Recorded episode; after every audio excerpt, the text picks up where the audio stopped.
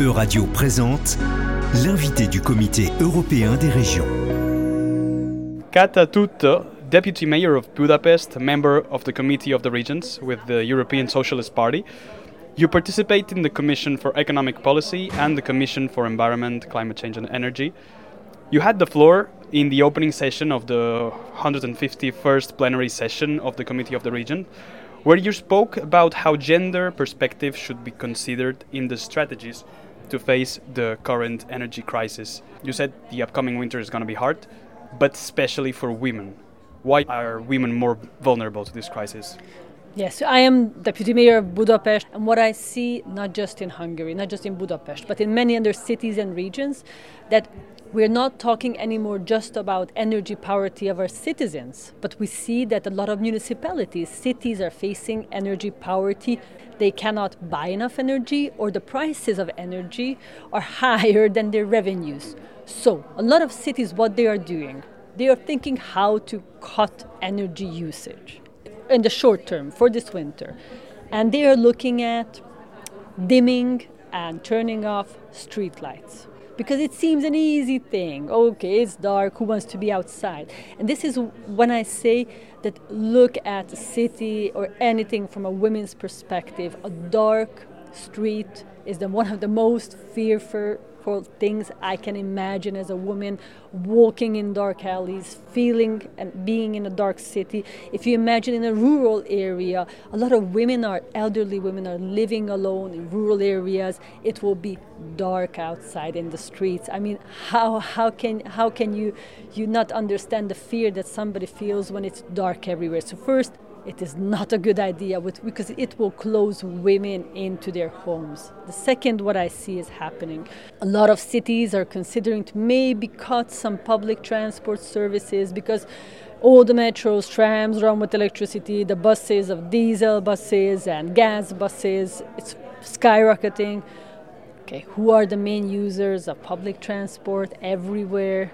It's women, and of course, it's young people, it's the youth but women everywhere. So if you cut services, you can cut a lot of women from public transport, from mobility and transport. The third, what a lot of municipalities are considering of this winter to lengthen the school and nursery holidays to have like more weeks at home what will this mean we've seen that in the covid pandemic with online schooling and stay at home it was mostly women staying at home. It was it meant a lot of women dropping out from work. Again, this will put a much bigger burden on women because there's still a big care gap on who's doing the unpaid care jobs. Elderly daycares. A lot of cities are considering to close these services, which will affect elderly people and of course, among the elderly, we will find much more women, much more women in energy poverty because of lower pensions. In the European level, there's more than 30% pension gap between men and women. So we always talk about in energy poverty who's affected mostly. It's women because they are working the same, but they earn less and they do a lot of unpaid care.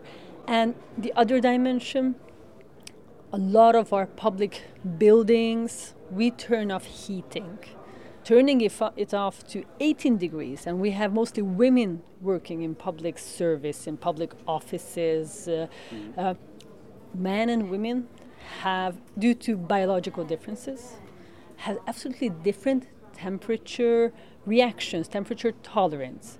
It's a two, at least two degrees difference because of hormones, because of different circulation, because of different metabolism. So 18 degrees means really different for women than for a man. So, as a member of the municipality of Budapest, how is the response of the city council to the energy crisis going to incorporate this gender perspective? We're not cutting public light. There was a proposal, we said, uh, we're not doing it to women.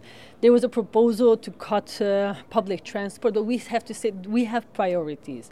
We won't do that, of course. There can be a limit where the municipalities are running out of resources. But this is what we say that you have to see who was taking the bigger burden of the COVID crisis.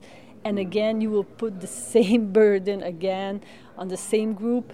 it's not just not fair, but it's unbearable. So I, I, this is what I, I asked for the floor to call attention of other leaders, mayors, to have this perspective in when they look at their energy cuttings for this winter. And having a, a broader picture, of course, gender perspective can be incorporated in the design of cities. How can cities be reshaped to take into account women's needs and, and these inequalities? We have very good examples, but still very few examples. So if you want to look at a city who's already been doing it and have good results, which means that this is not just a blah blah, it's not good for anyone, you always have to look at Vienna. Vienna has been incorporating a gender perspective for 30 years now. They don't just have gender equality plan and departments, but they were rethinking their cities. So every time they plan a new public space, redesign something, they look, it's not just about women, not just about men, it's also about young people. My favorite example Vienna was noticing that young girls, so age 10 to 16, were missing from public parks, public spaces they've seen that it's uh, until like eight or nine years old, you will find boys and girls in the, in the playgrounds. But then they saw that young girls are missing. So they went to the girls in the schools and asked them, why aren't you using public spaces? And they really started redesigning public spaces. So teenager girls and teenager boys can use it. So they, because we have different needs, how we want to connect to each other. So this is, I think, a small but good example. A first basic step towards incorporating gender perspective into policy making is having women policymakers. How are we in Europe and in Hungary? Well, not in a good state. Uh, we just had this uh, report on the state of this, also included women representation. So it's still uh, around 30% of women in decision making, local level. But in Hungary, it's even less. In Hungary, you will find 10% women in the parliament, among the mayors, and even in the smaller cities, we're stuck at 10%. Let me change the subject here. The city of Budapest is governed by a coalition of uh, left and uh, green uh, parties, which is a notable exception in a country that where most public seats are the property of Fidesz, the Viktor Orban's party. Is the municipality a force of opposition to this to this party, and where do you stand uh, with European Union sanctions to Hungary? Budapest, as every Hungarian city, wants Hungarians to have access to European funds. But of course, we see that Budapest and most of our municipalities, opposition led municipalities, were totally excluded from the recovery and resiliency plan of Hungary. So we need, we Hungarians want and need European funds because we have all the plans on the local level to deliver on climate, energy, circular economy, biodiversity. We know what we want and how can we transform in the way we commonly decided.